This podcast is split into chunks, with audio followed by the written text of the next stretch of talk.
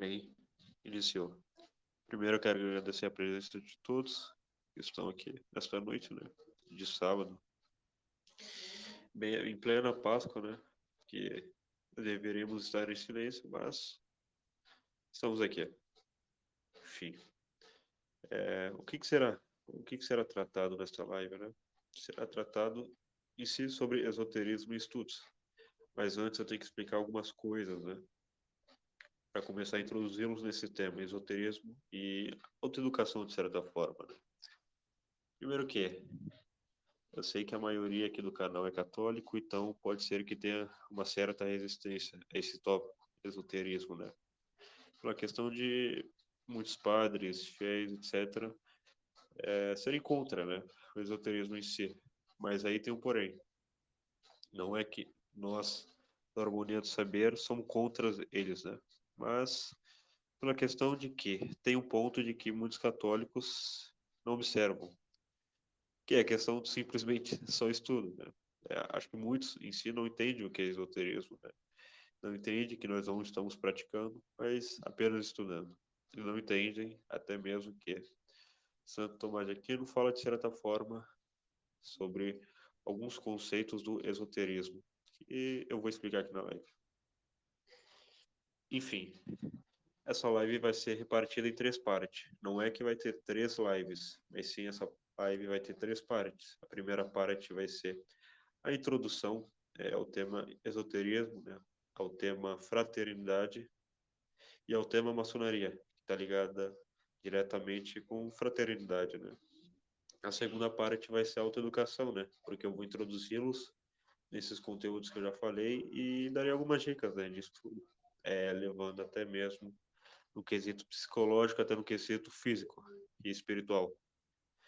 E nisso eu escrevi no, no manualzinho, né, que eu no final da live disponibilizarei para vocês. E a terceira parte vai ser é, perguntas, né? Eu vou liberar o microfone para todos falarem e vocês perguntam o que quiser. Vai ser um bate-papo no final. Se quiserem dar alguma opinião, algum ponto de vista, etc, etc, falar que eu errei em alguma parte, não tem problema. Aqui nós não possuímos a verdade absoluta, né?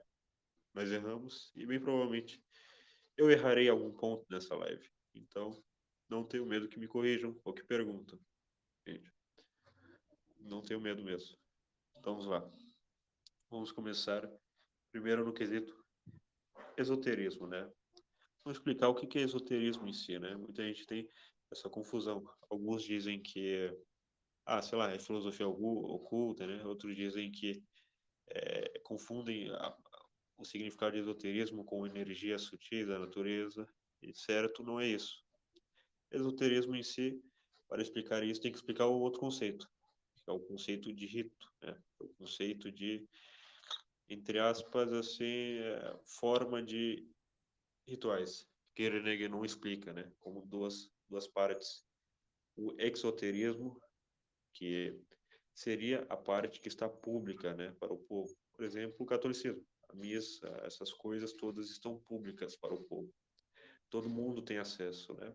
É algo livre em si. E o esoterismo, o que, que é?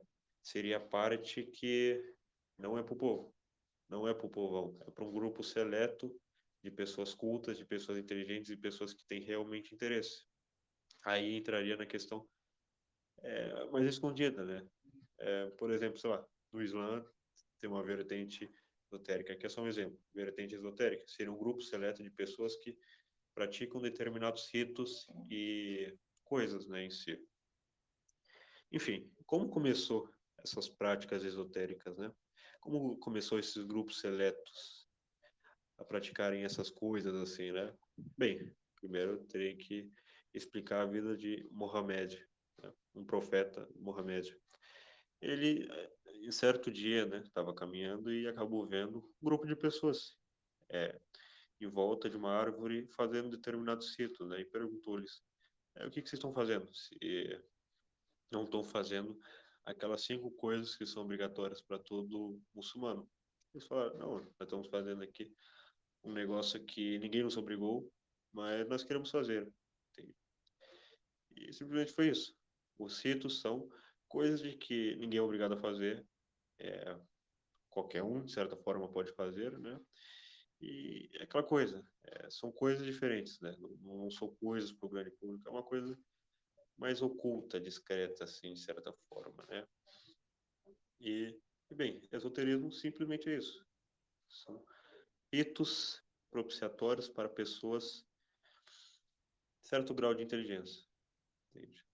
Em si, se você fosse estudar esoterismo, o que você estudaria? Bem, de certa forma, você estudaria grupos fraternidades, né? Você estudaria fraternidades que têm os seus símbolos e ritos, né? Você vai estudar esoterismo, você vai estudar em si ritos e símbolos, você não vai estudar nada mais. Ah, sei lá, um exemplo claro disso e mais famoso é todo mundo conhece a Olho de Horas, entende? É uma questão esotérica. Tem o rito, tem o símbolo, né? E fora disso, e tem essas coisas, né? E na questão, você for estudar essas determinadas coisas, o que, que você precisaria ter antes? Bem, o que eu aconselharia, né? E realmente recomendo, porque eu já tive, de certa forma, uma prática dessas coisas. Né? Eu, Isley e mais algumas pessoas né? Aqui deste canal. É ter uma vida espiritual ativa. Por quê? A questão de você vai estar entrando direto diretamente em ritos, não entrando diretamente praticando os ritos, mas entrando em contato com ritos e símbolos, que muitas vezes são pesados, né? E também entraria na questão psicológica. Preparem o psicológico de vocês, porque o que vocês vão ver, eu não sei, mas pode ser que seja alguma coisa pesada, sabe? É, isso é importante. E bem, e qual que é a ligação é, desses esoterismo com a maçonaria em si, né? Que maçonaria é aquela questão, é uma fraternidade esotérica, né? Bem, primeiro vamos explicar o que é maçonaria e o que é fraternidade, né? Bem, fraternidade são grupos de pessoas, praticamente aristocratas, assim, né? Não vou dizer que todos são aristocratas, mas são um grupo de pessoas seletas que se juntam para fazer alguma coisa na sociedade. Por exemplo, um exemplo aqui que acho que muitos vão conseguir entender. As escolas nos Estados Unidos, as faculdades em si, né? Acho que vocês já viram aqueles grupos é, facultativos, né, que se juntam para participar, sei lá, ah, é, grupo dos cristãos, grupos dos lá, jogadores de beisebol, grupo, sei lá, Aladim, é só um exemplo. Tem vários grupos e, que insistam fraternidades, né, que todos servem a um propósito. Entende? Por exemplo, o grupo cristão, ah, junta vários cristãos aí, sei lá, Vamos fazer atos de caridade, vamos ajudar pessoas, né? E isso em si seria o ideal dessa fraternidade, né? Todos os irmãos trabalhariam para fazer uma coisa só, que seria ajudar o próximo, né? E bem, é, os irmãos, né, para entrar nessas é, fraternidades, teriam que fazer, de certa forma, alguns ritos iniciáticos, né? O que, que são ritos iniciáticos? São ritos, são coisas que, após você fazer esse rito, você estaria liberando, entre aspas, novos poderes, né? não na questão de agir, mas até na questão de agir. Você estaria desbloqueando novas coisas, assim, de certa forma. Por exemplo, no catolicismo, após o rito iniciático do batismo, você, entre aspas, libera novos poderes, assim, né? Você pode participar dos sacramentos e todas essas coisas. E isso é um rito iniciático. Então já aviso aqui, pelo amor de Deus, não faça nenhum rito iniciário. Fala, tá, vamos participar aqui de um rito iniciário, não faça isso, você é católico, você vai dar merda, você vai entrar numa, sei lá, numa fraternidade que você não quer, vai te lascar, vai fazer mal. Então não faça isso. Rito iniciático é isso. Bem, nessas fraternidades a maioria tem ritos iniciáticos, né? Claro, não são no quesito espiritual em si, mas são para você participar né, dessa fraternidade. Sei lá, um grupo cristão, por exemplo, você tem que ajudar a construir uma casa para uma, uma pessoa que está doente, não tem moradia, etc. Você já entrou nessa fraternidade, né? Aí tem outras fraternidades que o negócio já fica mais pesado para você conseguir entrar, né? Por exemplo, sei lá, uma fraternidade que guarda segredos, né? É, você teria que fazer certas coisas, teria chantagens, né? Por quê? Se você entrou dentro de um grupo seleto que tem as coisas deles, você não pode sair falando, né? Você não pode ficar saindo aí, espalhando segredos para todo mundo, né? Imagina o caos. Imagina, sei lá, o Harmonia forma uma, uma fraternidade de pessoas mais aristocratas, pessoas mais cultas. E entra lá um, uma pessoa disfarçada espalha todos os segredos. Imagina um caos. Entende? Então, para isso, muitos grupos fazem algumas coisas, né? Tem chantagem, tem questões de ameaça, se caso saia, né? E este é o caso da maçonaria, né? Para deixar mais escancarada essa questão da chantagem, da ameaça, né? Vamos usar o caso do Epstein, que é muitíssimo famoso, né? Onde que ele levava pessoas em seu jato particular para uma ilha para fazer atos, né, com criancinhas. E isso ele filmava. Entende?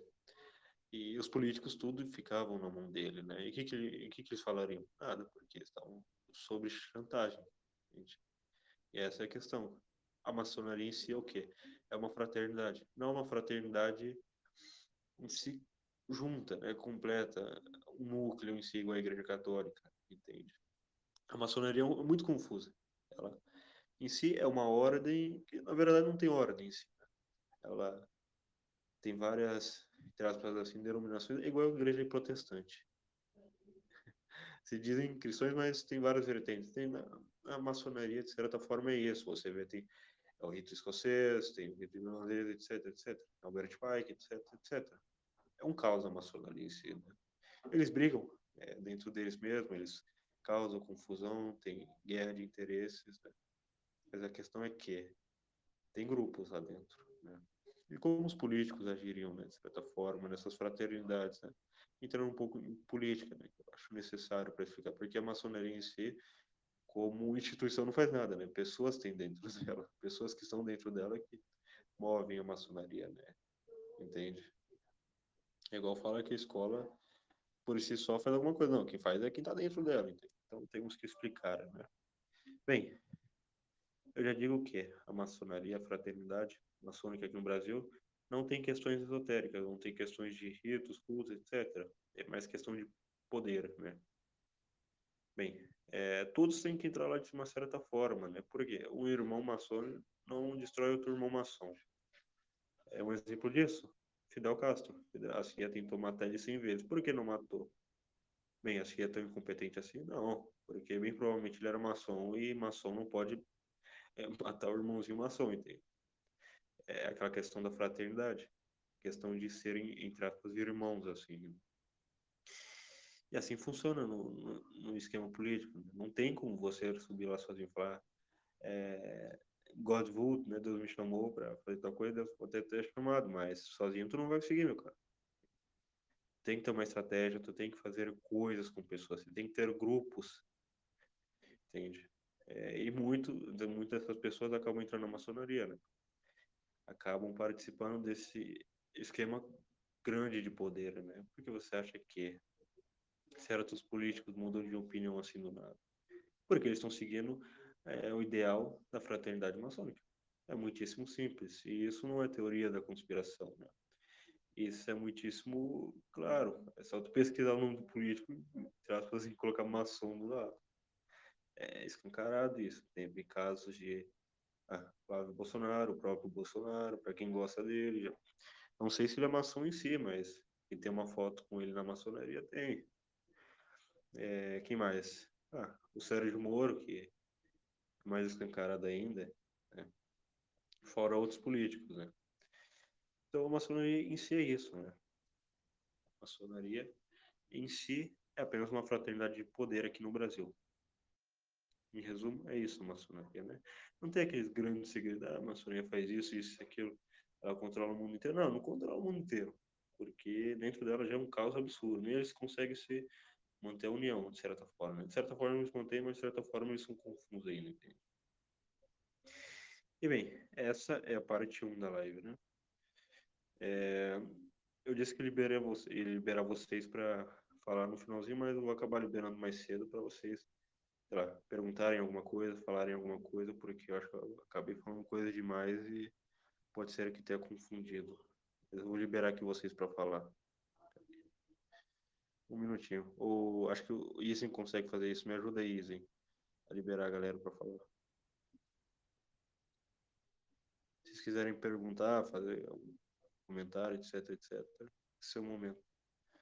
Depois eu peço que vocês mutem de novo.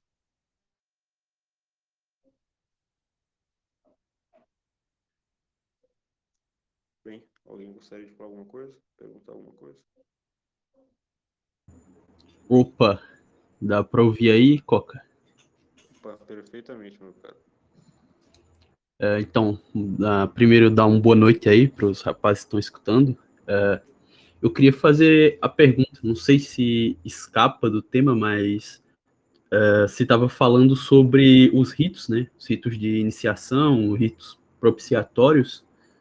E eu estava me perguntando se, em princípio, os ritos de. Acho que o termo seria de religiões pagãs seriam similar em princípio a esses ritos de fraternidade, apesar de não ter esse viés necessariamente. Seja, não sei, religião indígena, africana, que a, a, é bem conhecido que tem, tem esses certos tipos de ritos, apesar de talvez não da mesma maneira. Ah, certo, certo. Bem, tem uma tem as duas divisões, né? A questão doutrinária de uma religião que todos seguem, né? E tem a questão de um grupo seleto. Então tem que ver, depende da religião, né? Às vezes, sei lá, a religião tem uma certa doutrina, então bem certamente que é o que seria levado ao público, sei lá, mesmo que seja uma religião pagã, se ela tem as doutrinas dela, etc, etc, esses não seriam ritos esotéricos, mas seriam exotéricos, né? Seriam levados para o público, né? Sei lá, se tivesse um grupo seleto dentro deles fazendo uns ritos que necessariamente não são da religião, aí sim seria esotérico. Não sei se ficou claro, se ah, ficou meio confuso. É, como o Coca tinha dito, tem, tem vertentes que têm segmentos diferentes. Por exemplo, no paganismo germânico, uh, tem uma vertente do paganismo, que é o dinista, que acredita que Odin é como se fosse um deus superior aos outros deuses da questão nórdica. Tem esse segmento oculto em várias religiões. Na, na própria religião ortodoxa, os, os ortodoxos, os tradicionalistas, o Dugin, ingressou nele porque, como ele disse, é a questão mais esotérica que ele achou da própria religião ortodoxa. Exatamente. Aí eu acabei lembrando aqui, me desculpem, rapaz, que eu, a memória aqui é complicada, a memória da DM, mas acabei lembrando um conceito aqui é, do esoterismo bem interessante para não causar confusão aqui, pra, com, sei lá, se algum dia vocês vierem estudar, né? O conceito de energia sutil da natureza, né? Que eu tinha citado Santo Tomás de Aquino. Bem, o que são energias sutis da natureza, né? Energias sutis da natureza são coisas que são energias que simplesmente existem, não dependem de demônios nem de anjos, mas são coisas que existem. Sabe o que é magia? Magia é nada mais, nada menos que a energia sutil da natureza. E bem, se vocês acham que isso, de certa forma, não existe, não. Até o Santo Tomás de Aquino fez um tratado falando sobre essas tais energias, né? Bem, para explicar essa questão da magia, né? É, eu vou explicar uma história. Teve uma certa, um certo cara que é um feiticeiro que acabou fazendo uma bruxaria para um certo cara e esse cara faleceu. Aí acabaram criando hipóteses, né? Pô, será que, sei lá, o cara, de certa forma, nervosismo, com medo da, da magia realmente pegaram nele, ele acabou, os órgãos dele acabou desfalecendo, alguma coisa desse tipo. E acabaram pesquisando, né? E perceberam que dentro do nosso corpo há energias que flutuam, independente do, da parte material do seu corpo, sei lá, o sistema nervoso. É independe disso, entende? De certa forma que essa energia sutil, material, ela é imaterial também, porque ela tem interferência no mundo real. Entende? E isso é uma questão que eu acho que algumas pessoas, de certa forma, não tem uma explicação muito lógica, mas que realmente existe. Por exemplo, o Olavo de Carvalho, ele contou uma experiência que ele foi em uma caixa preta, né? esqueci o nome de quem criou isso aí, mas uma caixa preta que o cara que acreditava que quem entrasse conseguiria sentir essas energias, né? Essas energias sutis. E o Olavo entrou dentro dessa caixa e ele disse que sentiu realmente as energias transcrevendo entre o corpo dele, entende? essas coisas realmente existem, sabe? Aquela questão de que, ah, um amigo meu, né, tá conversando há bastante tempo e disse, ah, macumba só pega em quem realmente acredita, né? Deu essa hipótese. Não, realmente não é isso. A macumba realmente existe. A energia sutil da natureza em si, você não está fazendo uma oferenda para nenhum demônio, não está idolatrando nenhum demônio, mas você está modificando alguma coisa da natureza, né? Entende? Você está transmutando alguma coisa da natureza, você está mudando. Não com a ajuda do demônio, mas simplesmente fazendo isso. O que, que seria isso se não a, a cabala? Não sei se é a cabala, não esqueci o que é a coisa, é que transmuta o ouro em prata. Tu consegue me lembrar isso? O que, que seria isso aí, cara? Eu esqueci. Não é a pedra filosofal? É, de certa forma é isso aí. Eu esqueci o termo, alquimia? Mas... É alquimia isso, Exatamente. Exatamente. Alquimia. Alquimia, de certa forma, é isso, né? A manipulação da matéria através das energias sutis. Você não está fazendo pacto com o demônio. Claro, não façam isso pelo amor. Eu não sei em si quais são as consequências de você modificar alguma coisa com energia sutil. Não sei se alguém sabe, mas recomendo que não façam isso para o bem da vossa alma, sabe? E, enfim, a alquimia é isso. Você transformar uma matéria bruta em ouro é, com a modificação da matéria através da energia sutil. E isso realmente acontece. Você vê que tem várias estações, tem vários momentos né, que você tem que fazer. Teve um cara que realmente conseguiu fazer 2 litros de, de, de, ouro, né? Uma substância que, se você tomasse, você curaria qualquer coisa, desde câncer, desde gonorreia, hemorroida, entende? Doenças sérias, e realmente isso acontece. O cara simplesmente teve a manipulação dessas energias sutis. Entende? É, isso explicaria até aquele fenômeno chamado egrégora, né? O que é egrégora? É o conjunto de energias sutis de um determinado povo ou região ou local. Ah, por exemplo, nós estamos dentro de uma missa e está todo mundo rezando. Aí surgiria uma egrégora, né? Seria energias sutis de todo mundo junto. E essa egrégora pode ser boa e pode ser mal, né? É, Coca. De certa forma, o fenômeno disso. Oi, pode falar.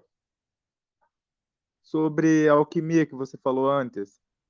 O... Existem, no caso, semelhanças entre a alquimia e a química. A química que nós, que eu falo ocidentais, utilizamos. O... E com a química também é possível você fazer transmutação de certos materiais em outros. Você poderia me dizer qual a diferença da, de uma transmutação química para uma transmutação alquímica e qual a diferença de, de ambas?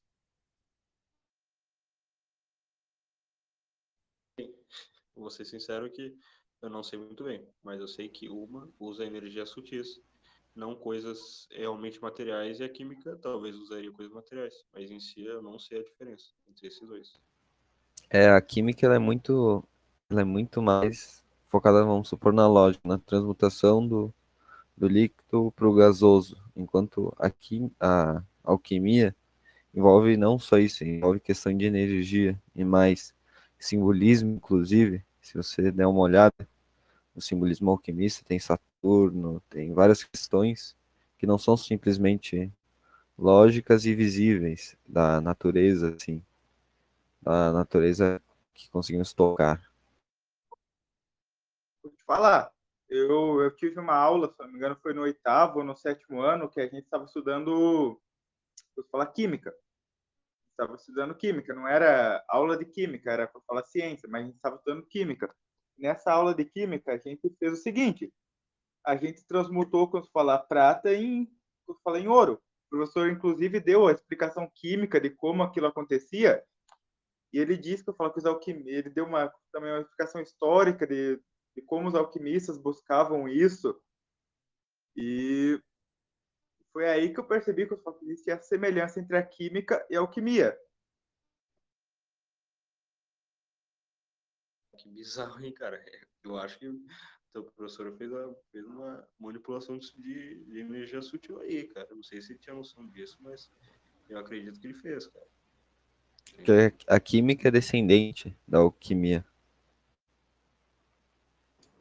Uh, ô Luiz, uh, nesse, nesse sentido do, das coisas valiosas, eu, eu estava estudando isso em um outro contexto, né? Na verdade, era um, um contexto de filosofia da ciência, mas uh, em um determinado contexto eu estava lendo lá e o autor explicava que muitos tratados de medicina antigos eles fazem referência que a, a galera atribuía muitas propriedades, vamos dizer assim, curativas, medicinais a coisas preciosas. Como era um texto de um psicanalista, ele atribuía isso a uma ideia mental, né? Uh, que as pessoas atribuíam que aquilo poderia ter um efeito curativo, porque como elas viam a pedra como algo valioso, elas viam que elas estavam fazendo um grande sacrifício. Então, de certa forma, isso se transferiria para o valor curativo daquilo, né? Claro, isso de uma perspectiva cética, né? Mas quem sabe se talvez isso também não tem alguma relação com a questão das energias sutis, né? Que o Coca falou. É algo de se especular. Isso é aquela questão né, do efeito placebo. O placebo em si não, não é aquela coisa que a mídia, os, os conservadores falam.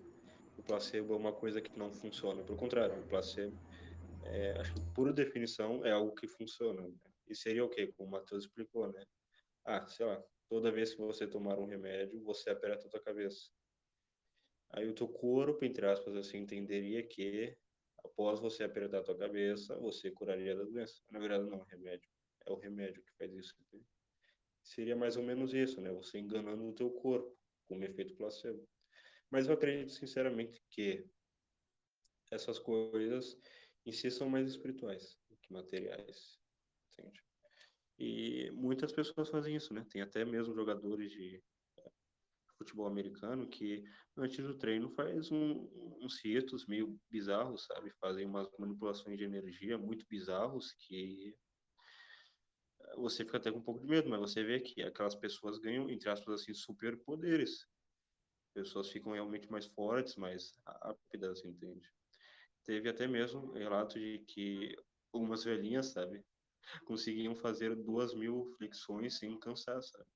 Com ajuda dessas manipulações sutis da natureza. Entende? É uma coisa que realmente tem poder em si, né? Se é lícito fazer, se, um católico, se é lícito um católico fazer isso, não sei, mas não recomendo. Entende? Mas é aquela questão, mexe, envolve com envolve demônio ou envolve anjo? Não. É algo que simplesmente existe. Por quê? Porque Deus quis e eu não sei o motivo. Entende? Mas realmente existe isso. É, tem vários relatos, tem estudos, especialmente do René Guénon, né? René Guénon. Júlio Zévola fala bastante disso, sobre a, mais especificamente na no Júlio Zévola é na metafísica do sexo, a questão do ki, a questão da, é, dessas energias, né?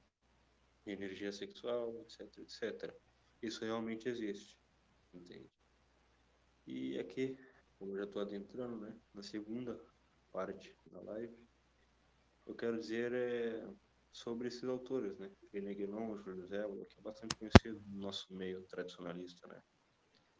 É, antes de iniciar, acho que o Luiz quer falar alguma coisa, pode falar isso. É. Estão me ouvindo? Tava mexendo um pouco no microfone e tá, tá funcionando. A questão também das energias tá em várias coisas, até. Vamos supor o, o karatê. No karatê, se você já assistiu alguma coisa, uma luta, você vai perceber que tem um, um grito em certos momentos. Não me lembro direito não, que faz tempo que eu fazia, mas vamos chamar de Ki, para ficar mais simples exemplificar.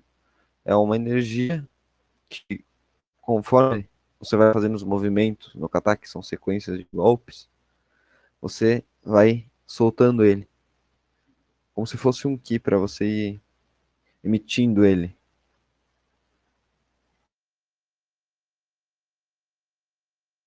muitas artes orientais, né, tem esse controle, sabe?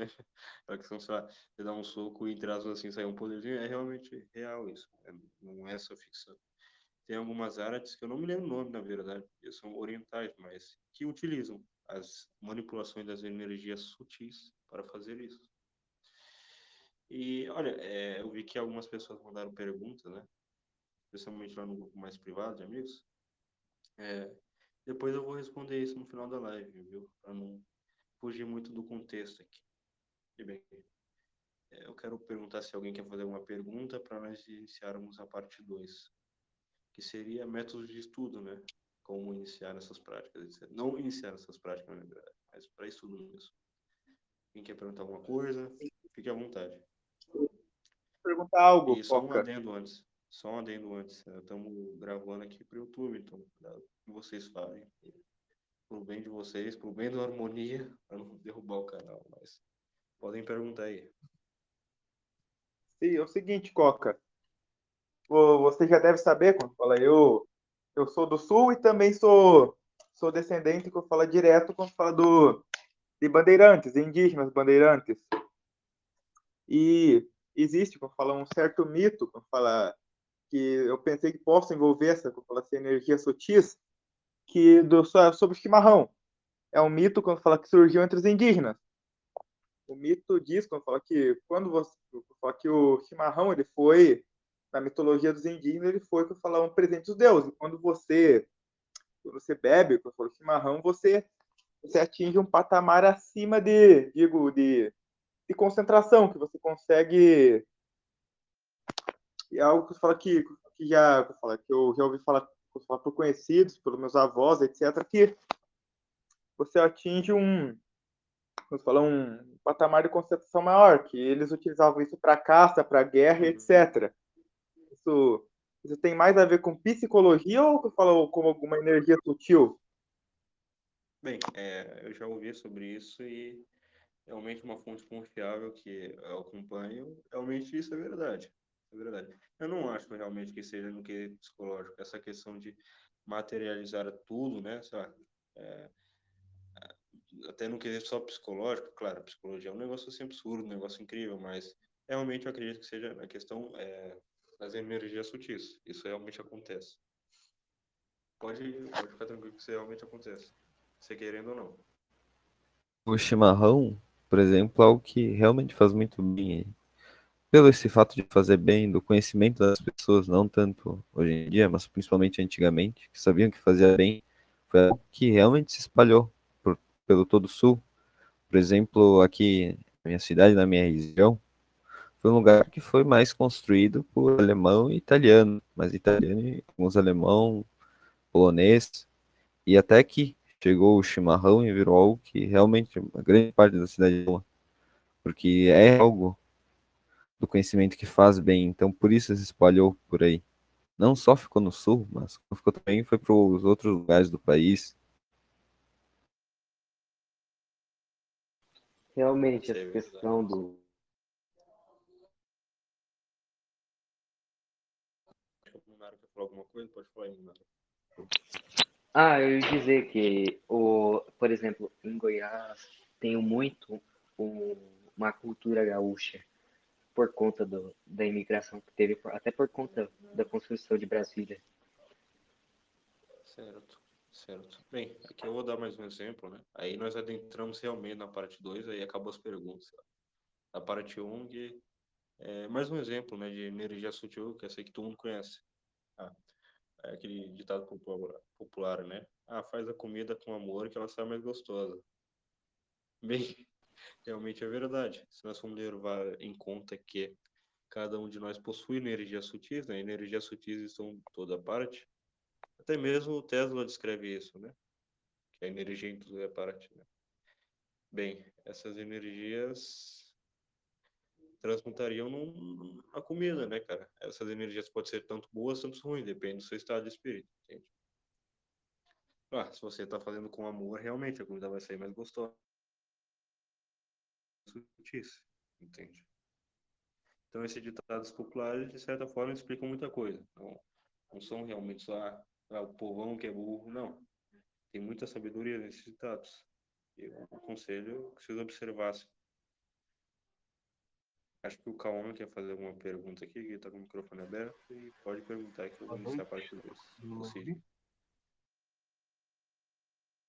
A pergunta é se, quando você diz só faz a comida com amor, ela sai mais gostosa, as emoções, elas influenciam nessa energia oculta, entre aspas? Uhum, tem, tem, tem um- uma questão, né, que se chama psique, né, que são resíduos psicológicos, né.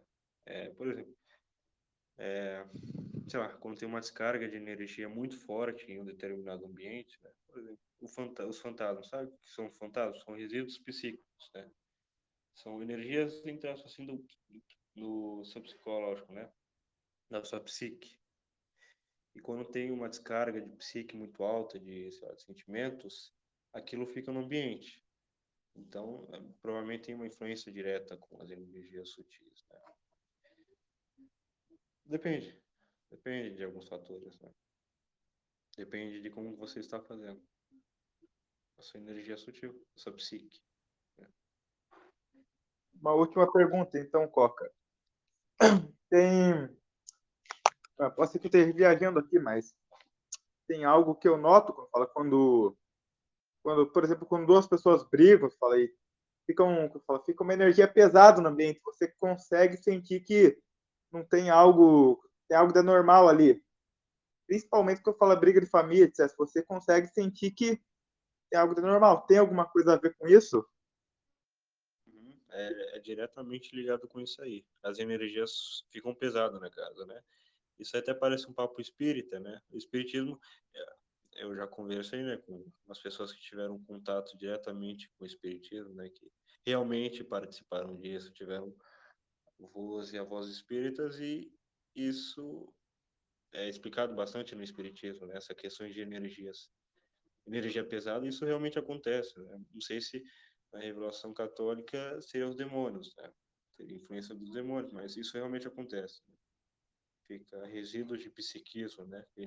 Psiquismos ficam no local quando tem uma descarga de energia muito grande, né? De sentimento muito grande. Né? Isso fica no local, isso realmente influencia, né? Seria a questão da egrégora também, né? E tem como limpar isso, né? Tem como você limpar isso. Também usando a egrégora ao seu favor. Vai ser, entre aspas, uma disputa de energia, assim, né? você limpar a sua casa, sei lá, é, eu recomendo fortemente que vocês rezem o, um quarto do rosário, sabe? Podem rezar sem medo que vai limpar essas energias das suas casas, sabe? Isso realmente, energia realmente acontece e tem como vocês limparem. Certo? Acho que responde a sua pergunta, cara. Isso realmente, energia sutil. Tem diretamente a ligação. Ô, Coca. Oi, pode falar. Opa. É, teve um dos rapazes que me pediu pra perguntar, que tá sem microfone, ah, se usar as energias sutis de artes orientais seria errado e o que aconteceria.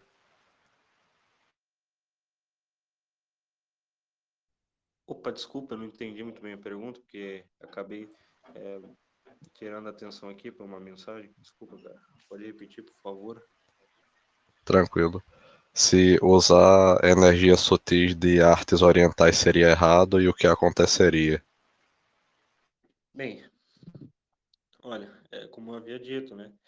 Você não está fazendo um culto a um demônio, você não está fazendo um culto a ninguém, não está oferecendo nada. É aquela questão. Você é católico, eu não recomendo, pela questão de que eu, eu não, não sei as consequências disso, né? Mas se você quer fazer, a questão é sua conta e risco, sabe? Depende do que você for fazer, sabe? Sei lá, você vai usar uma, uma, alguma prática de medicina oriental, vai querer fazer alguma coisa desse tipo, que envolve energia sutil, eu acho, eu acho, não é certeza, que não tem tanto problema, mas vai da consciência de cada um, sabe? Ainda que no fundo, aqui a harmonia, sabe? Não, não tem a responsabilidade de tentar, é, de certa forma, salvar uma de vocês, sabe? Nós não estamos fazendo diretamente apologia ao catolicismo. Nós estamos espalhando conhecimento, sabe? A responsabilidade ainda no fundo da salvação de cada um é de cada um, sabe? Aquela questão. Se quiser fazer, conta e risco tua. Eu não recomendo.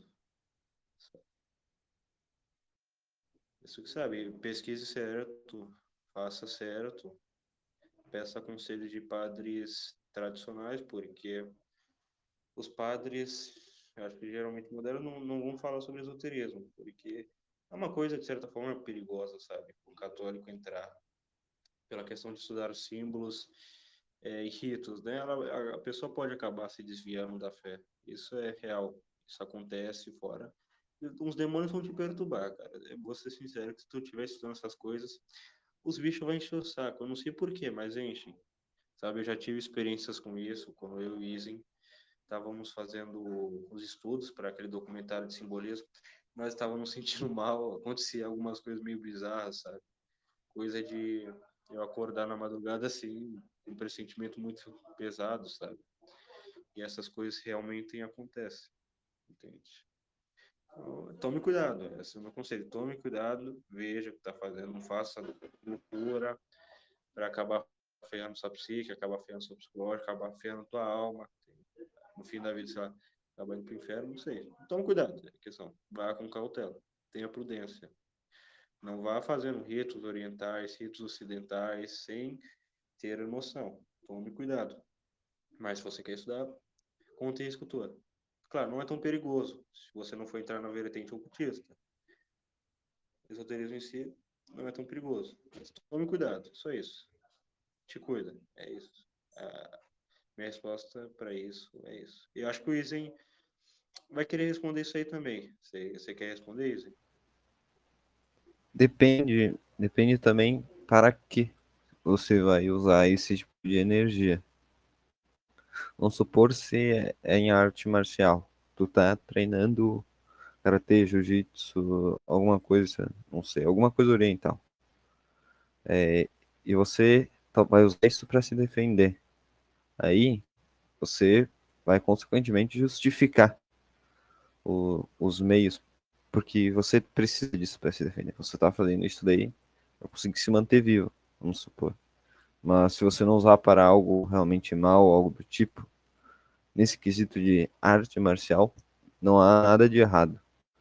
Mas se for em algum outro tipo, tem que ver mais profundamente, porque pode, que pode te ferrar bastante até. Uhum. Exatamente. Cuida. Acho que tem mais alguma pergunta aí? Opa, Eu peço, é. por favor, para o Sidney e para o Isen, é, sei lá, salvando as perguntas para o final da live, para nós respondermos, sabe? Ou aqui mesmo, nessas interrupções, para ver mesmo, porque o meu celular é meio, é meio ruim aqui, aí eu acabo saindo, acabo travando tudo o negócio aqui. ei, Coca, é, poderia olhar a que está no alien lá? Pera aí, aonde, cara? Eu não entendi o que tu disse, sua voz tá muito baixa. Aqui tá no alien. Ah, ah, claro, acabei de ver aqui. Claro, claro, se, se manifesta por meio físico, literalmente.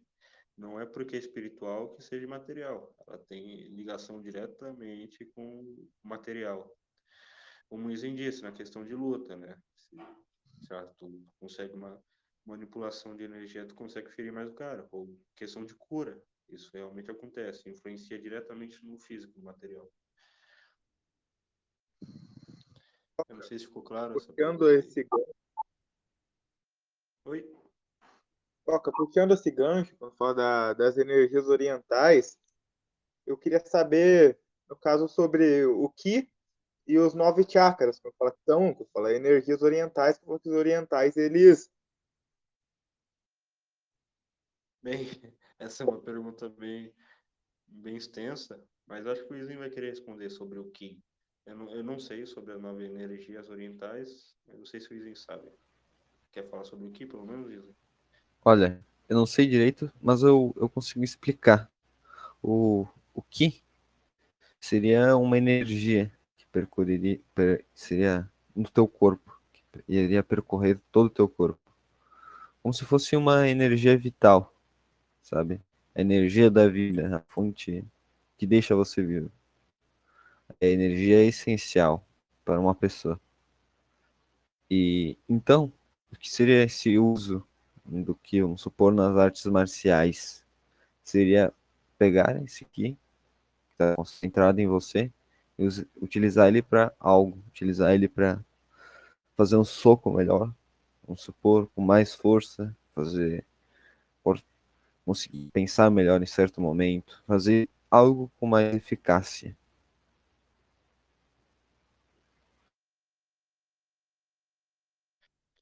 Yes. É, é, bem, eu vou cancelar as perguntas né, da primeira parte, porque já está quase dando uma hora de live. Nós estamos na primeira parte ainda, então vamos para a segunda. É, agora vai ser os métodos né, de estudo, como se adentrar, né?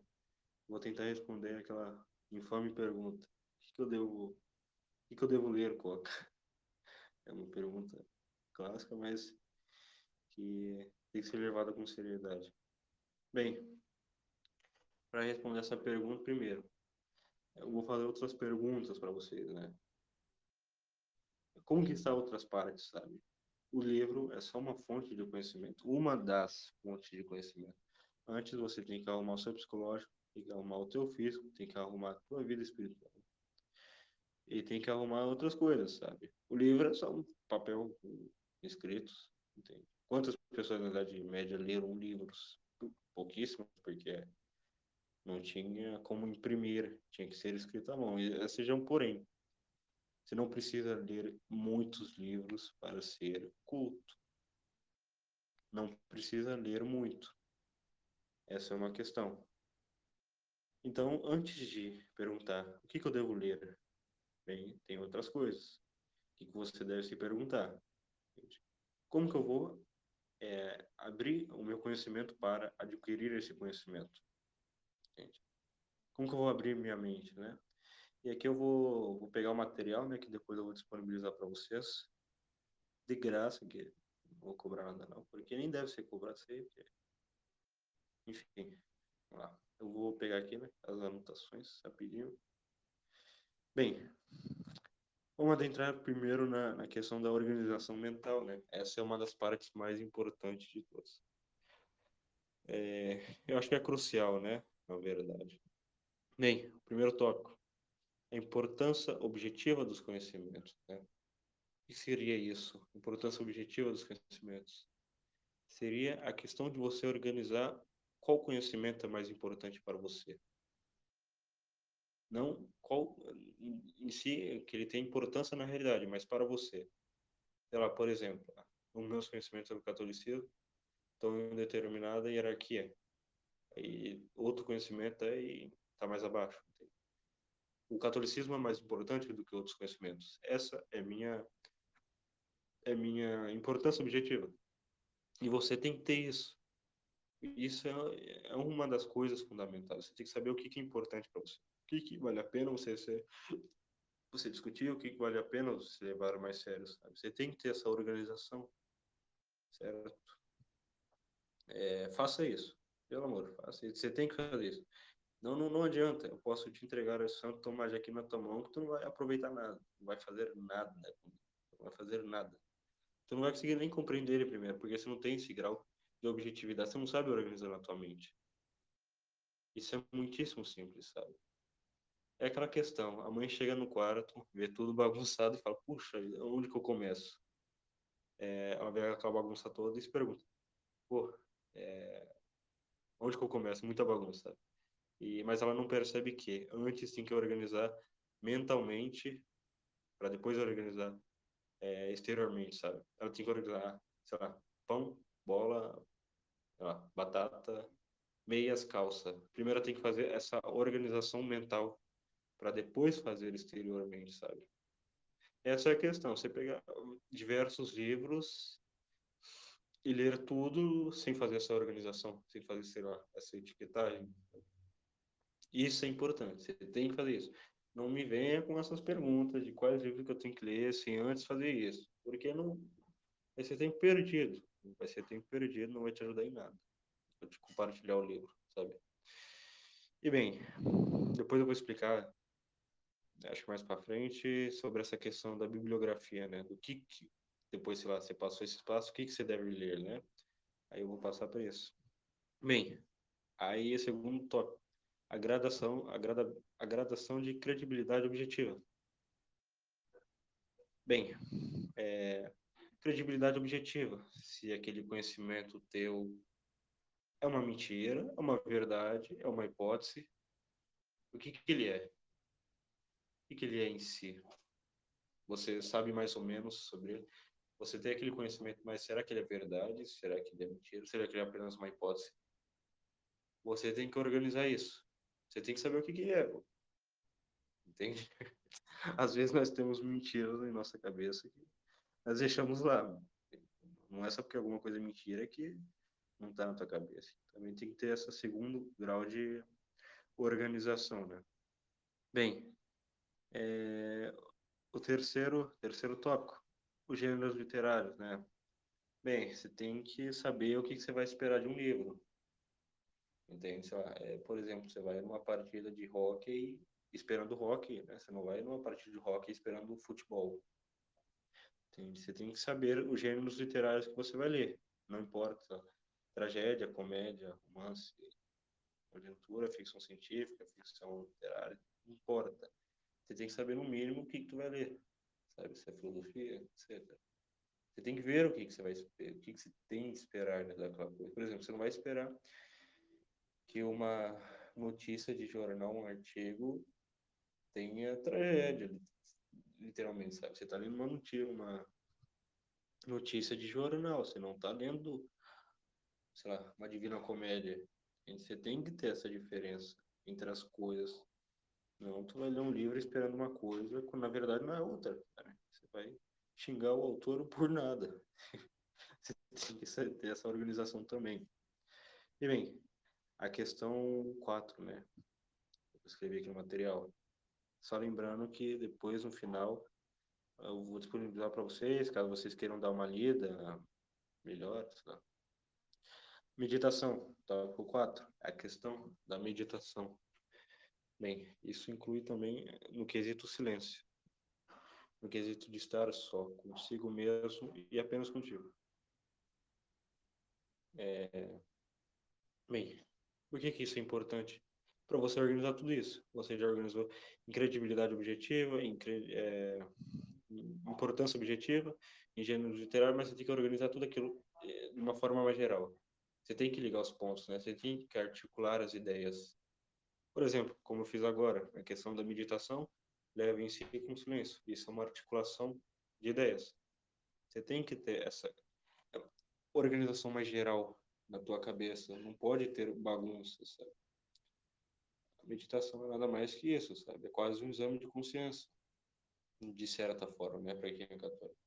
Você vai é, fazendo quase que uma análise mental, sabe? Você vai colocando as, as coisas no lugar, você vai ver onde errou, onde acertou, etc, etc. Você tem que meditar, cara. Você tem que sair do mundo exterior. É, eu sei que a maioria, sei lá, tem ideia. Alguns devem ser de área urbana, né, de cidade grande vocês sabem que é um barulho assim infernal, é uma agitação absurda que, de certo, não dá para pensar em nada, não dá para imaginar. Quando tu vai pensar em alguma coisa, pum, um ruído na tua cabeça. Tu vai pensar em outra coisa, pum, a atenção foi embora porque, sei lá, um carro passou na rua, entende? Isso vai tirando a tua atenção, de certa forma, né? Na verdade, vai tirando diretamente a tua atenção. E a meditação, tu vai nada mais colocar a tua atenção no lugar. Você vai colocar seus pensamentos em ordem. E isso é bem mais importante do que aquela pergunta. Ah, o que, que eu vou ler antes? O que, o que, que eu devo ler? Coca, sei lá, Isen, Olavo de Carvalho, Nilma, Kodiak, sei lá. Isso é mais importante. Isto é a base. Certo? Isso, antes de tudo, você tem que organizar. Eu diria que até antes do que a vida espiritual. Certo? não, não tô falando, ah, não tem a vida espiritual, não, pelo amor. Tô dizendo que você tem que organizar isso antes. Isso é o básico, elementar, para alguém que quer iniciar uma vida de estudos. Uma pessoa que não tem ordem na sua própria cabeça, não consegue colocar ordem em lugar algum. Bem, essa questão de ordem, né, eu nem escrevi aqui no material porque acabei lembrando agora, mas a questão do ambiente externo que você está. É, sabe o que, que eu disse de é, o teu consci... a tua consciência coloca ordem no mundo externo, né?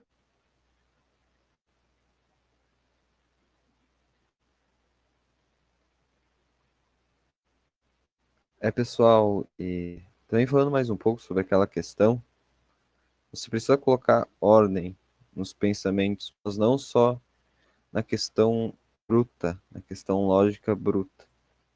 Precisa ter um pouco de criatividade perante situações, perante ideias. Vamos supor que você leu um livro. Você interpretou tudo aquilo, tá? Entendeu a ideia do autor. Mas você tem que pensar também, isso daí se aplica. Caiu, Coca? O celular do nada fez com o aplicativo aqui. Tô dizendo, cara. Bizarro. Bem, você tá. Eu vou continuar aqui, desculpa o Isen cortar, mas. Continuar. É rapidinho e tu já fala o que tu queira falar. Bem, a questão. Eu parei aonde? Eu caí aonde, na verdade? Não sei onde eu caí. Sobre organizar a cabeça, você tinha sem falado sobre isso. Bem, é, também tem a questão externa, né? A tua cabeça, de certa forma, coloca ordem no, no externo, mas o externo também influencia a tua cabeça. Bem, a questão dos símbolos, a questão do ambiente que você está. Bem, você tem que ter uma organização que faça sentido para você. E como eu vou dizer isso? De certa forma aqui, a feiura atrapalha a tua, capacidade cognitiva, não atrapalha como tu vai pensar. E isso influencia diretamente tua percepção das coisas. O ambiente em volta atrapalha. Esse caos que nós temos no Brasil, esse caos arquitetônico, tem uma influência direta e perigosa na tua, tua mente, né? Porque é um caos. Como que você vai se situar, querer colocar ordem na tua mente quando o caos está entrando 24 horas é, diante dos teus olhos, entende? Essa é uma questão. O seu ambiente tem que estar organizado. Lá, uma, não organizado, sei lá, minimalista, mas uma organização que faça sentido para você. Esse é o ideal. Esse é o que você deve fazer. Coloque símbolos, coloque coisas que te situem, sei lá. Colocar uma cruz no teu quarto. Toda vez que você olhar para aquela cruz, o que, que você vai lembrar? Entende? É, é, é tipo um certo gatilho alguns símbolos, é tipo gatilhos que vão despertar determinados pensamentos em você. Católico, quando olha a cruz, ele pensa, ah, Cristo sacrificou-se por mim na vida para me salvar, entende? E esse é um dos meios do símbolo cérebro. É tipo gatilhos.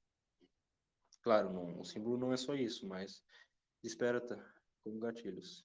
Bem, é, tu quer falar mais alguma coisa, Isa? Então prossigo aqui. É, eu tava falando sobre a questão de, de você ter que colocar ordem no pensamento, analisar também a questão do autor. Você tem que analisar a questão do autor, ver se alguma coisa que ele está falando vai contra os ideais seus próprios, se algo vai acrescentar ou não para você. Esse momento de silêncio é muito importante para isso. Com certeza, mas só andando nessa questão de discutir com o autor, né? Não, é, é uma discussão, de certa forma, intelectual, né? Entre as ideias dele e as suas ideias. Olha, eu não recomendo que faça isso na primeira leitura. Primeiro você lê o livro como se fosse a verdade absoluta. É, acredite em tudo que o autor fala. Deixa que absorva aquilo. Engula o livro. Deixa aqueles pensamentos tudo inteiro. Até mesmo se for de Karl Marx. Tu deixa. Na primeira leitura tu, tu engole tudo. Aí depois que você começa a discutir não vai perder a graça. Não, não, não, na verdade, perder a graça, mas vai perder o sentido. Não pode discutir com a autor, senão tu não vai aprender nada. Logo de início, né? Não pode. Então, discuta só depois de ter lido mais de uma vez. Certo? E agora, você quer falar alguma coisa? Não, não. Sobre isso, não. Certo. Agora eu vou entrar na, na questão física, né? Você se preparar. Claro, não é mais importante, mas é só um bônus aqui. Bem, nas questões físicas é, é breve, sabe? Sono. Durma, pode dormir. Não é segredo para ninguém que estudar com sono não dá certo. Coloca o vídeo lá, meia hora para já tá dormindo. Durma, pode dormir bem, que além de regular os teus hormônios, regular a tua testosterona, regular tudo, vai te ajudar nos estudos. Até sua capacidade cognitiva é afetada com isso, né? A pessoa que não dorme, ela vive basicamente como um zumbi. Como que tu vai pensar em um assunto? Com muito sono. Então durma. Ah, tá. Tem que estudar, mas eu tô com sono. Ah, durma, pode dormir. Dorme primeiro, né, cara? Dorme, depois tu faz o negócio. Claro, não vai fazer isso faltando uma hora para entregar um trabalho que você não fez. Tenha bom senso também. Tem. Mas a minha recomendação é, se der para dormir, durma, não, não tem problema. Não, não tem essa. Não estude com sono. Bem, é no quesito alimentação. Bem, tem certas comidas que atrapalham, né? É, sei lá, o carboidrato. Carboidrato simples, o arroz. Você está comendo muito carboidrato, você fica no estado meio litúrgico, sabe? Acaba ficando com sono, acaba deixando meio mal, sabe? Tem algumas comidas que atrapalham nos seus hormônios, né? Por exemplo, avelã. Avelã é uma... Avelã não, desculpa. O amendoim é uma fruta é, afrodisíaca, sabe? Ela aumenta a tua libido e pode atrapalhar. Tá lendo?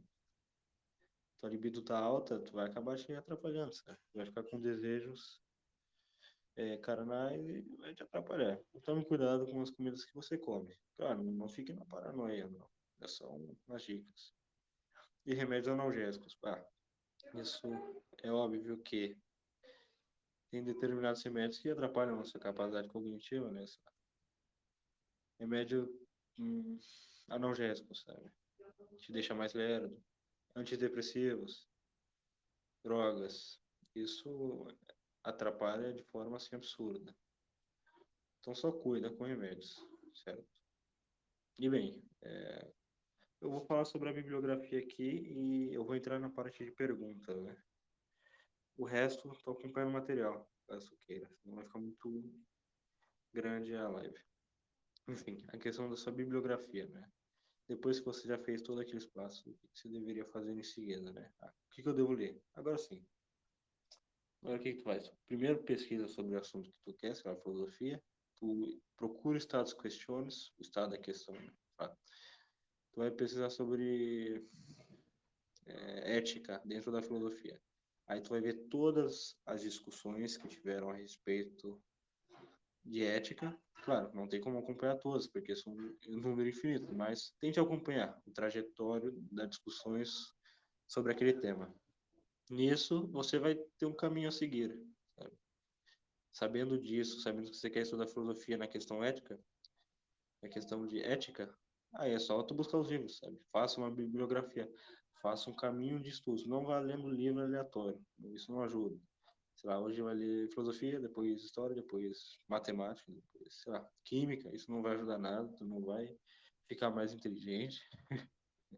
Pelo contrário, isso só vai truncar o teu conhecimento, tua, teu cérebro, tu vai ficar entupido de conhecimento que você não vai conseguir articular com nada, não vai te servir para nada, na verdade. Então, monte uma bibliografia, monte uma rotina, não uma rotina, na verdade, mas um caminho de estudos com livros que são necessários, certo? E é isso. Bem, agora nós entramos na terceira parte, são a parte das perguntas, né? E agora todos estão livres para perguntar o que quiser. Não precisa ser necessariamente desses temas, mas caso que eu prefiro que sejam desses temas, mas não precisa necessariamente. Bem, eu vou procurar aqui as perguntas que vocês me mandaram. É... Pergunta do Denis, vou salvar aqui para responder.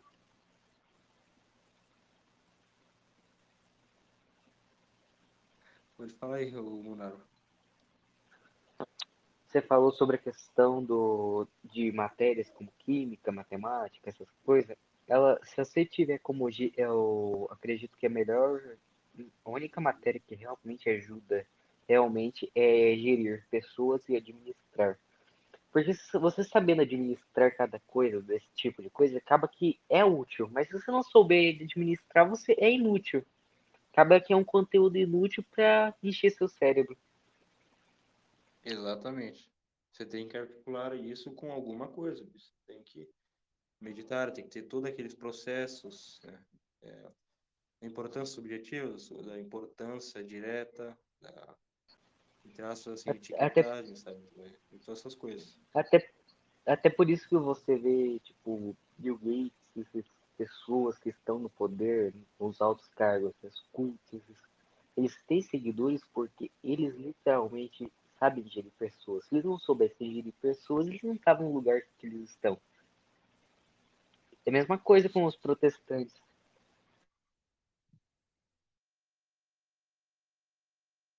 Bem, eu não entendi muito bem o que tu disse, cara.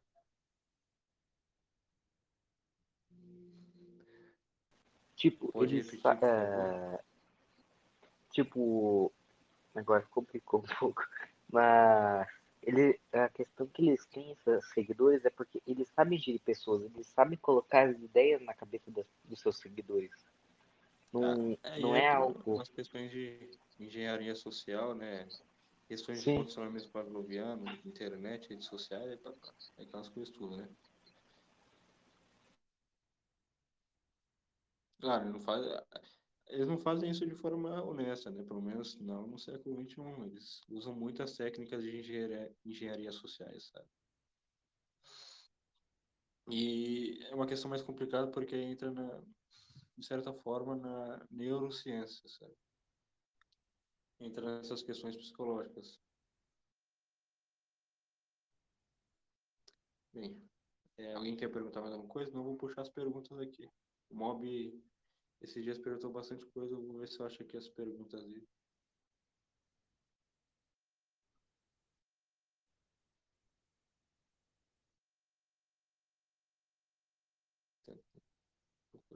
Aqui.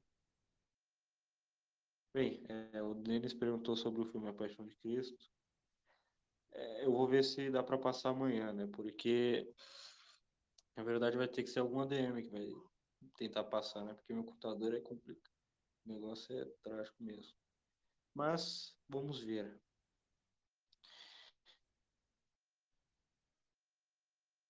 Hum, acho que eu lembro que tinha te perguntado alguma coisa sobre como estudar o simbolismo, né? Bem, tem a questão prática, tem a questão, tem a questão da, da, da experiência própria, sei lá, tu entra no, numa dessas organizações e fala, é, vai conversando com as pessoas, sei lá, entra numa tarica, entra numa sei lá, organização católica, alguma coisa desse tipo, e vai perguntando, vai aprendendo conhecimento literalmente pela tradição. Essas pessoas vão te ensinando, né? Sim, o que é tradição? Tradição é tradition, né? Que é, foi trazido de outras pessoas há muito tempo atrás. Vai passando de pessoas para pessoas em geral, né? É isso. Uma das formas de aprender é isso, né? Outras formas é pesquisar na internet, né? Se você não quer ser tão high kill, não quiser entrar numa tarica, uma organização esotérica, pesquisa pela internet, né? Tem livros. Eu não tenho muitos livros para recomendar a respeito, mas tem alguns sites que eu acho bacana, sabe? Eu acho que o É. Quer falar, pode falar, Izinho. Sobre estudo de simbolismo, tem, tem que tomar realmente muito cuidado. Porque tem simbolismo que, dependendo do site, dependendo do lugar que tu vai achar, realmente brilha no escuro. Foi algo que foi é forjado aquilo lá. Não é um ocultismo verdadeiro, uma questão simbólica realmente que faça sentido. Não é, por exemplo, vamos supor, se você encontrar um, um site falso, eles vão ter informações corretas, como, vamos supor, são corretamente lá que o cubo negro representa Saturno. Mas eles vão lá e falam que, que o Sol representa a Lua, o, o mar, vamos supor. Algo que não é certo. E vão ser as informações que são menos difundidas, que vão estar erradas, dependendo do lugar que tu procura. Então tem que ter cuidado onde tu procura. Normalmente livro antigo você vai encontrar um pouco de, de simbolismo. Alguns sites você encontra por aí. Recomendo que usem o DuckDuckGo, algum outro navegador e procurem. Você encontra uma coisa ou outra solta por aí. Mas tem que tomar cuidado ao estudar, muito cuidado. Pois é. Tem essa de, de solução da, das informações, né? Propositais, mas. É, procura em livros, na verdade, né? É, sei lá, pega o Chesterton. Chesterton mesmo, ele tem, ele fala sobre alguns símbolos, né? Explica e tu vai atrás e procura, sabe? E se o que é estudar um livro, né? Estudar um livro é procurar as, as menções que o autor fez nele, né? Não é só ler o livro, é procurar as coisas que foram mencionadas. Ah, por exemplo, agora o exemplo que eu dei, o Chesterton fala sobre o simbolismo de uma da cobra entre aspas infinita, assim, é o nome exato, né? Acho que é Ouroboros.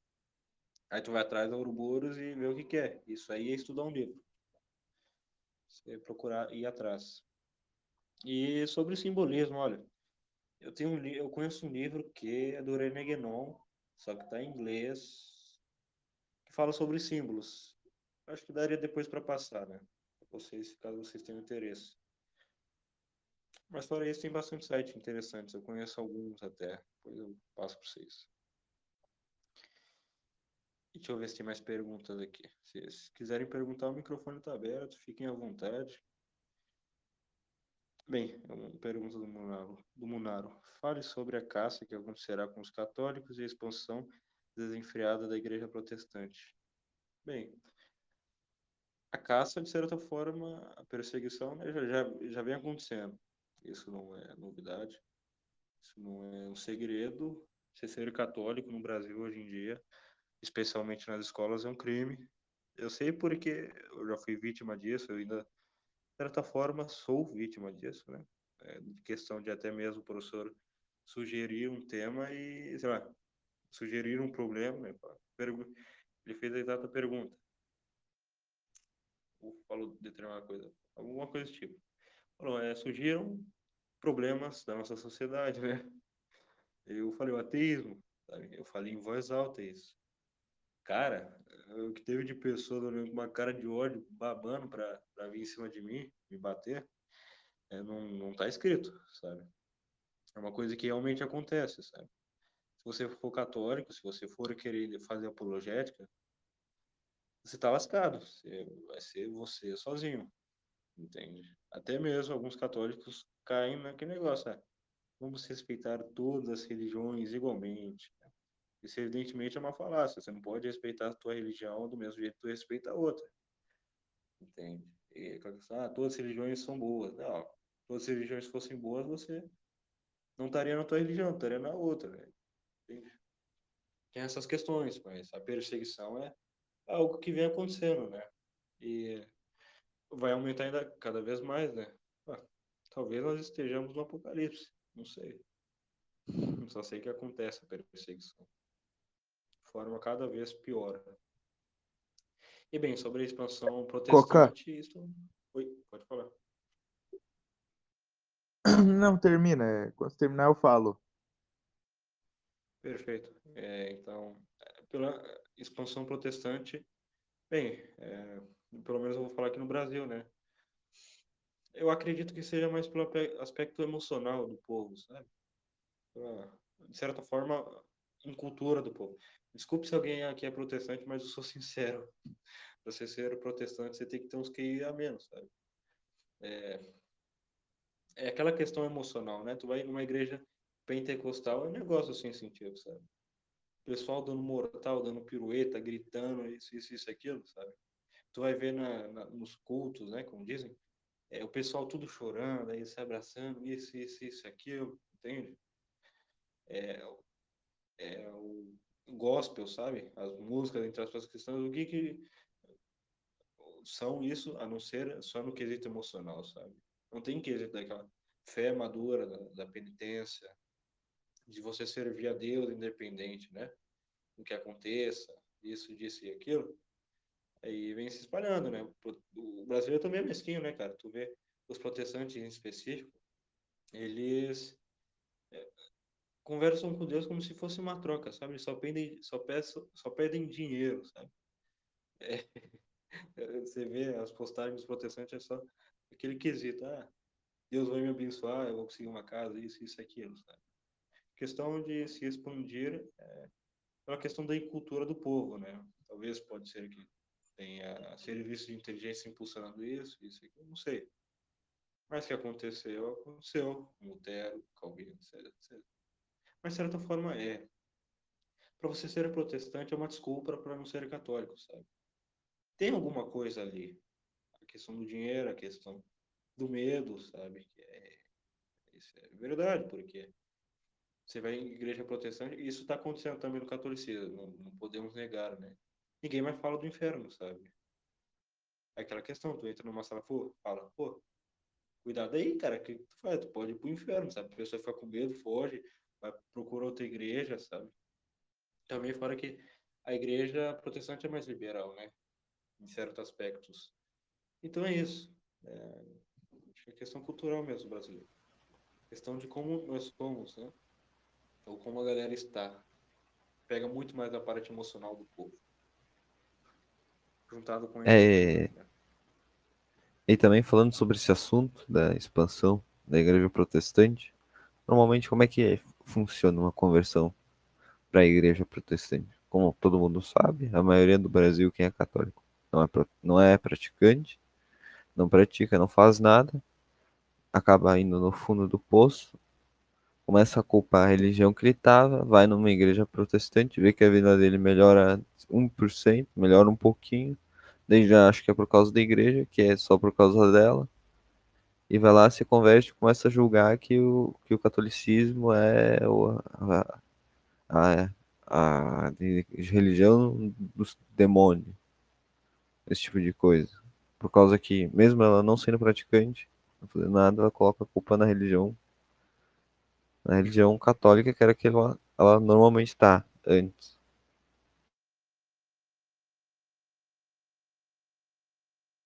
Isso. Agora eu acho que Então, Coca. Oi, pode falar, Miles. Fica à vontade. Eu quero fazer duas perguntas, na verdade. Eu queria uma e outra na cabeça. Vou fazer essa primeiro.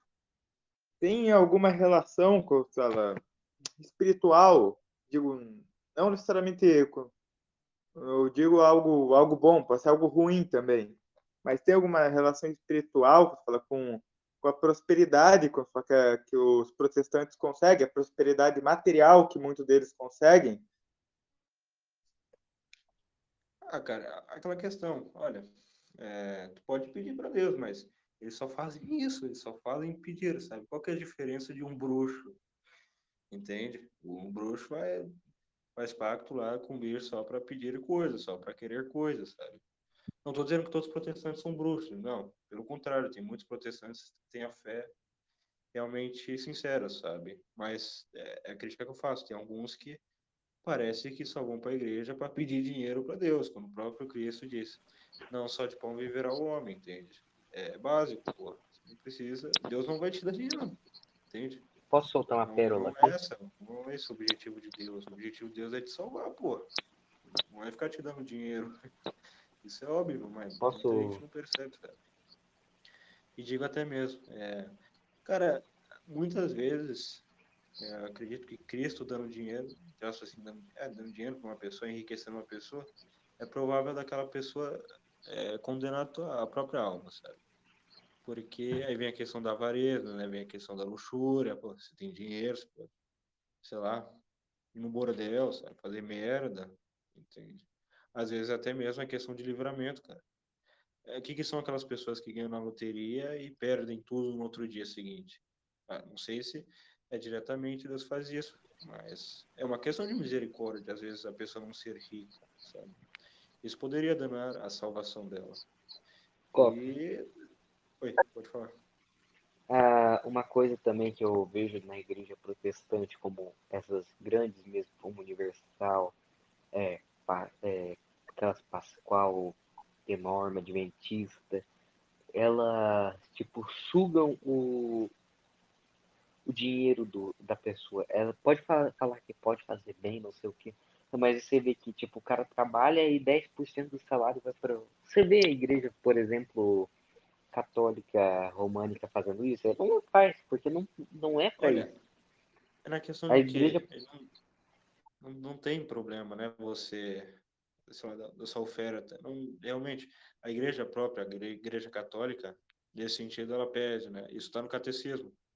Se eu não me engano, está no catecismo. Desculpe se estiver falando bobagem, mas você tem que dar o, um dinheiro para ajudar a igreja, entende? Não é apenas Ah, quesito sim, eu- material. Claro, você tem que ajudar a manter a igreja, mas é do quesito também que você está oferecendo a Deus, sabe? Mas não pode abusar igual Ah, aqueles pastores que, que, sei lá, O detalhe se que os caras ali- não. que dar 10 mil reais, sabe? Não é Não, o que que eu, o que que eu falo é que, tipo, no, por exemplo, numa igreja católica, eles falam para doação, para questão você, e você vai fazer isso.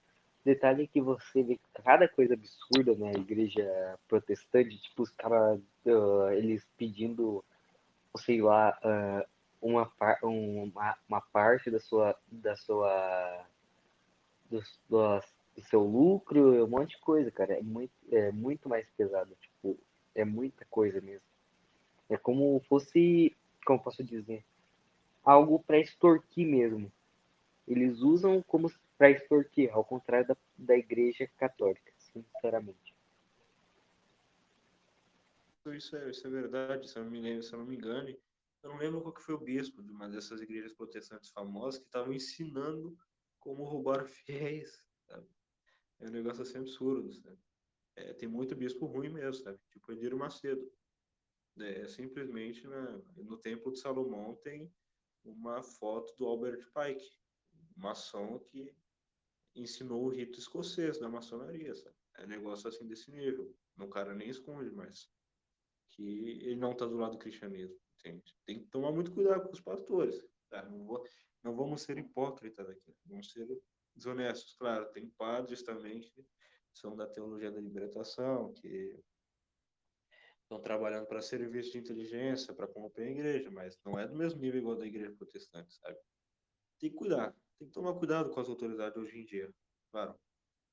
Tu não vai questionar tudo e tudo, sabe? Tu não vai ficar questionando a, as coisas que o Papa Ah, diz. sim.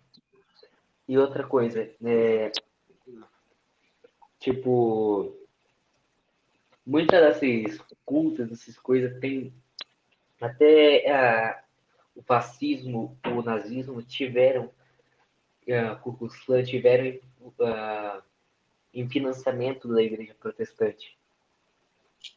Até porque era protestante. Teve muita coisa assim.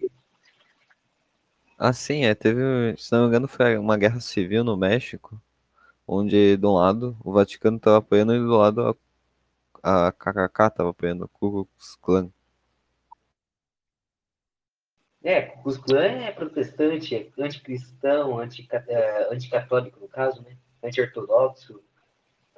A Ku é literalmente o. Cuidado aí falar esse nome muitas vezes, porque vai pro YouTube e pode cair.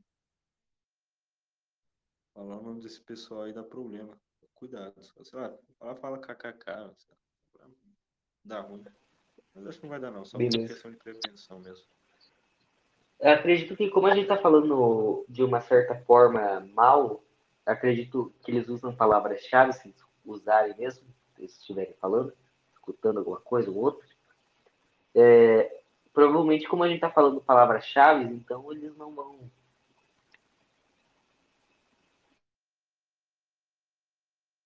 Espero, né? Os algoritmos estão cada vez mais inteligentes. Enfim, é... vocês têm mais alguma coisa para perguntar, para falar? O Daniel Foca, minha segunda- pergunta. Oi. Pô, fala aí, Ma- Marlos.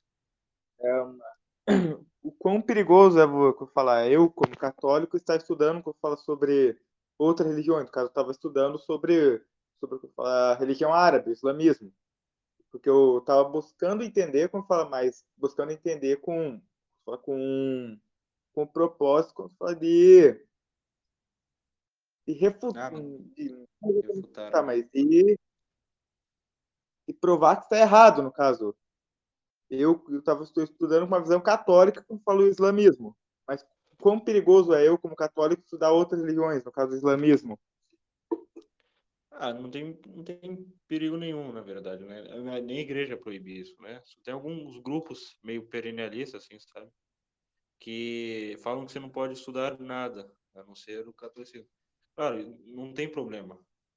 De forma alguma, você estudar para refutar, sabe? É, o único perigo que teria, talvez, sei lá, você se aprofundasse na filosofia islâmica, só de outra religião e acabar se convertendo, porque isso realmente acontece. O negócio é tão enormemente rico, é tão enormemente bonito, impressionante, sabe? Tu pode acabar se convertendo para outra religião. Isso acontece, sabe? E aqui que nós estamos nesse papo de religião, né? Eu tenho uma dica aqui de estudo. É, é bem rapidinho, mas importante. Se você quiser estudar uma religião, tenta se colocar imaginativamente no lugar daquele povo, sabe? Já, muçulmano, tente ver o mundo da mesma forma que o muçulmano veria, não da forma católica, sabe? Porque aí sim você vai ver como eles realmente enxergam o mundo, sabe? Ou vocês convertem para o Islã. Essa é uma das duas únicas formas de se estudar alguma religião, na minha opinião, sabe? Claro, a segunda forma é mais extrema, você acaba se convertendo, mas essa é uma das únicas formas, eu acredito. Eu acho que eu respondi a tua pergunta, mas se quiser perguntar alguma coisa, fique à vontade, cara. Sem, sem, problemas. Então, vou fazer, vou fazer uma última pergunta, pessoal. Que, que me veio à cabeça agora. É uma pergunta mais pessoal, mas é, é algo que eu, que eu gostaria de saber mais profundamente. Mas então, quando eu tinha cerca de 6, 7 anos, eu, um pastor, que eu falei, na época eu falei, eu frequentava a igreja protestante, que minha mãe é protestante, eu vivi grande parte da vida com minha mãe. Então, mas eu, um pastor me disse o seguinte, não, não sei se é quão, qual a veracidade disso, afinal é uma igreja protestante, mas ele me disse o seguinte, que, que entrando nesse gancho das energias, que, que eu, só que, que eu tinha uma energia positiva, uma energia, quando fala vindo do, ele diz do, do meu anjo da guarda, que, que, que afastava, quando fala demônios, energias ruins, etc., de mim. E que isso era algo bem, que fala, bem comum. Você, você Olha. sabe me. Oi? Não, precisa, não precisa nem ter, sabe, é, aquela questão da energia sutis para os anjos. Só no, no quesito deles, só na questão deles estarem presentes, os demônios já se afastam, né? Eles têm medo, bicho. O demônio não tem tanto poder assim, sabe? Quanto a galera pensa. Eles, tá, claro, sobre nós eles têm poder, entende? Mas sobre Deus, os anjos, não tem nenhum, sabe? Nenhum mesmo. Se tu reza Ave Maria, bicho, é só na questão de tu rezar um quarto, né, do rosário, os bichos já se afastam tudo, sabe? A maioria vai embora com medo, entende? A questão, a, a, mulher que pisa na cabeça da serpente, Nossa Senhora, eles têm medo, eles têm medo, sabe? Por isso que eles fogem, sabe? Só pela questão do anjo estar presente. Claro, deve ter uma questão mais profunda, sabe? Porque me vem a pergunta na cabeça. Ah, se você está com pecado mortal, o anjo vai estar presente mesmo assim. Só que o demônio também vai estar. Entende? Tem uma questão que eu não sei responder muito bem, mas eu sei que os demônios têm medo dos anjos santos e de Nossa Senhora e de Cristo. Isso não, não tem dúvida, sabe? Então, nesse, nesse, nessa conversa que eu tive ainda muito novo com o pastor, ele, o que ele ensinou, no caso, ele ensinou quando fala que eu era meio que fala, protegido, quando fala por de uma forma especial, no caso. Foi o que ele quis dizer no, dessa nessa conversa. Eu queria saber mais a fundo se, se isso realmente acontece, se realmente é possível, ou se foi um delírio do, dele. Ah, olha, se você. É, tem como você estar mais protegido dos demônios, né? Vocês estão em estado de graça, vocês terço, é quase certeza que o demônio não vai te pegar. Nem macumba, nem nada tipo, vai estar protegido. Certo? Tem algumas formas, agora se realmente você é especial no quesito de estar mais protegido, eu não sei. Não faço ideia. Isso tem que ver com o padre, no caso. Sim. Pergunte pro padre.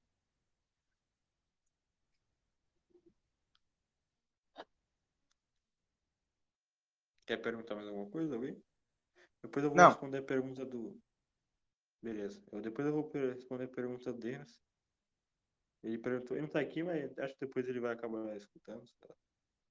Sobre. Ele perguntou sobre a minha conversão, né? À fé católica. Bem, antes, esse aqui eu vou deixar para o final. Se alguém quiser falar mais alguma coisa, perguntar mais alguma coisa, não precisa ser necessariamente desses assuntos. Pra qualquer outra coisa. Acho que o Munaro tá tentando falar aqui. Não, eu ia dizer que é, acho que é, acredito que se alguém quisesse falar, acredito que já teria falado. Que é melhor Beleza, você já beleza. pular para o próximo assunto. Certo. Vou falar aqui. uma pergunta, né? É, bem, a minha trajetória difere, né? É, eu comecei como protestante, de uma família necessariamente protestante. Todos em si, todos, é, sem exceção, são protestantes.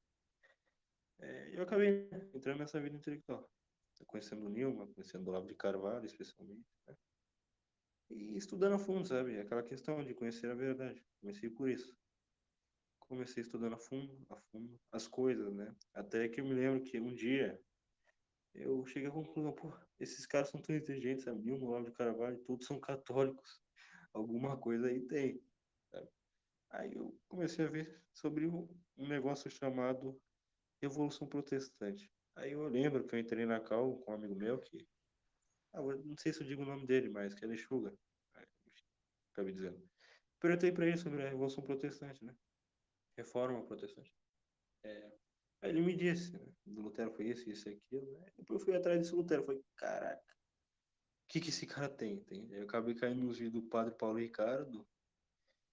E o Padre Paulo Ricardo falando sobre Lutero, eu falei, minha nossa, não é possível que um cara desse, é, entre assim, for, for, criou a igreja que eu estou. Não é possível. E o cara não é bom. Então não pode ser coisas boas de uma pessoa má, né? De certa forma. Aí que começou, né? Aí é aquela questão, né, cara? Tem, tem pessoas que aceitam a verdade, tem pessoas que não.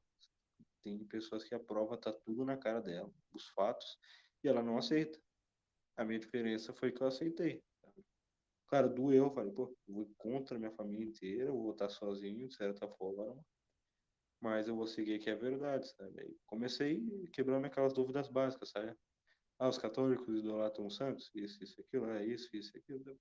Aí cheguei, né? Tive um momento difícil, pô, acabei tendo uns escrúpulos, né? Ferrenhos. Quem sabe uns escrúpulos de consciência são quase que um perennialismo, isso é diretamente um perennialismo, né? É um negócio pesado, assim. No momento, numa época me fez muito mal, e às vezes me atinge, já sei controlar. Que acabou vindo, né? Foi uma questão difícil, sabe? No início foi bem complicado mesmo. Mesmo eu tendo estudado um pouco sobre a igreja católica, para, de certa forma, minha conversão, né? É, é aquela coisa, eu entrei na paróquia no primeiro dia, tomei a eucaristia, comi a eucaristia sem nem saber que podia ou não sem saber que tinha que confessar antes, e, entende? No primeiro dia que eu fui na, na missa. Foi bem complicado. É, teve aquela questão da, da confirmação de fé, né? Como eu tinha me convertido numa igreja evangélica, protestante, né? O padre falou, vem aqui na frente. Aí, teve um momento que eu me lembro, cara, na frente todo mundo nervoso, assim, porque sempre fui sozinho pra paróquia até hoje. Eu fui correndo, assim, com uma vela que a gente tinha dado, pô. Deixei nem terminar de falar. E é isso, cara teve alguns momentos de, de certa forma, assim, um constrangimento, não por Cristo, né, mas a questão de, sabe, acontece, entende? Tive momentos difíceis, mas não me arrependo, muito bom. Claro, essa é a minha versão, sabe? Essa é a versão que eu conto, quando alguém me pergunta como foi minha conversão. Pode ser que seja de outra forma, a, a visão de Cristo seja correta, sabe? Às vezes eu penso que foi tudo dessa forma, mas na verdade Cristo me guiou pelo outro jeito que eu não sei mas eu acabei me convertendo. Sabe? Foi isso. Foi grande coisa, não, mas certo, para resumir, foi me converti através da, da vida intelectual. Eu posso falar? É, acho que. Oi, pode falar. Claro, pode falar. Cara, é tipo, você fala assim, mas tipo, eu descobri esse tipo de coisa procurando vídeos de YouTube de canal de opinião. Então, sinceramente, eu comecei atrás por conta de alguma coisa que eu vi um vídeo do Nilma uh, sobre professores. Eu entrei no canal do Nilma em 2010, aderi a algumas delas. Como eu tava com aquela escolha do Prime do Twitch, entrei no grupo, acabei de conhecer vocês, acabei que me converti totalmente. Pois é, pois é é, como o Padre Paulo Ricardo disse, né? É, que está convertendo muitas pessoas através do, do conhecimento, sabe? Isso é real. Mesmo nossa sociedade, tantas mentiras, tanta. É, forma, inversões, né? Subversões, pegar o divino, colocar para baixo, pegar o lixo, colocar para cima. Muita gente está se convertendo, especialmente no ponto mais difícil. E é realmente Cristo que está fazendo isso. Não, é pessoa por vontade própria. E provavelmente eu não fui por vontade própria, sabe? Eu só aceitei, sim. Bem provavelmente Cristo me guiou de outra forma, que não percebi, mas guiou. Cara, posso falar também do meu relato de conversão, entre muitas aspas, porque eu nunca tanta verdade que aqui. Então, eu, embora minha mãe fosse protestante, igual eu já citei anteriormente, o, minha família toda é de origem católica. Então, eu acabei imerso, como falei, em um grande simbolismo católico. Isso através, eu falo, de, de, de quadros, eu falo, de, de cruzes, eu falo, que tinham do, na casa toda da minha tia, da minha avó, etc. Além disso, que eu falo, terço, muito, eu já estava muito, mas muito familiarizado como falar, com a com a simbologia católica mesmo, fala sendo protestante entre aspas. Então, quando eu tive mais contato com o catolicismo, acabou que eu eu acabei sendo atraído de certa forma pelo catolicismo, por conta de eu já estar imerso nessa realidade antes, mesmo que de forma muito sutil.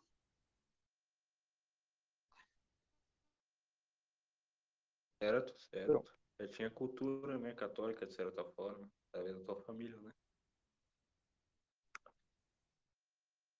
Aí é melhor, né, cara? É mais fácil. Não mais fácil não, na verdade, mas ajuda. É aquela questão, é, isso é bacana, ajuda mesmo, porque é, com uma ajuda familiar, né, de certa forma, a família te apoiando, dizendo realmente o que é a igreja católica, não inventando aquelas mentiras é, esdrúxulas, sabe? Católico, idolatra, imagem, isso, isso, aquilo. E é muito bacana, já ajuda bastante. Bem, é, alguém quer dizer mais alguma coisa, perguntar mais alguma coisa? Fiquem à vontade, eu vou encerrar aqui a live, encerrar o podcast.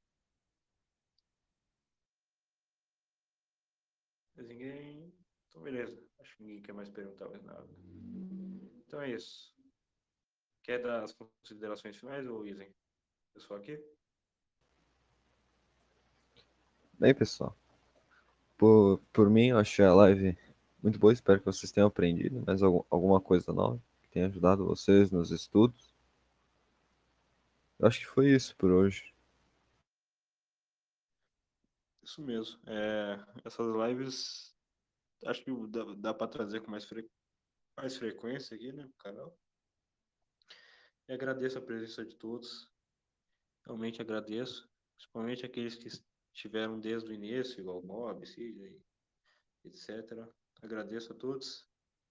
É, tenham um bom domingo e fiquem com Deus. Até mais.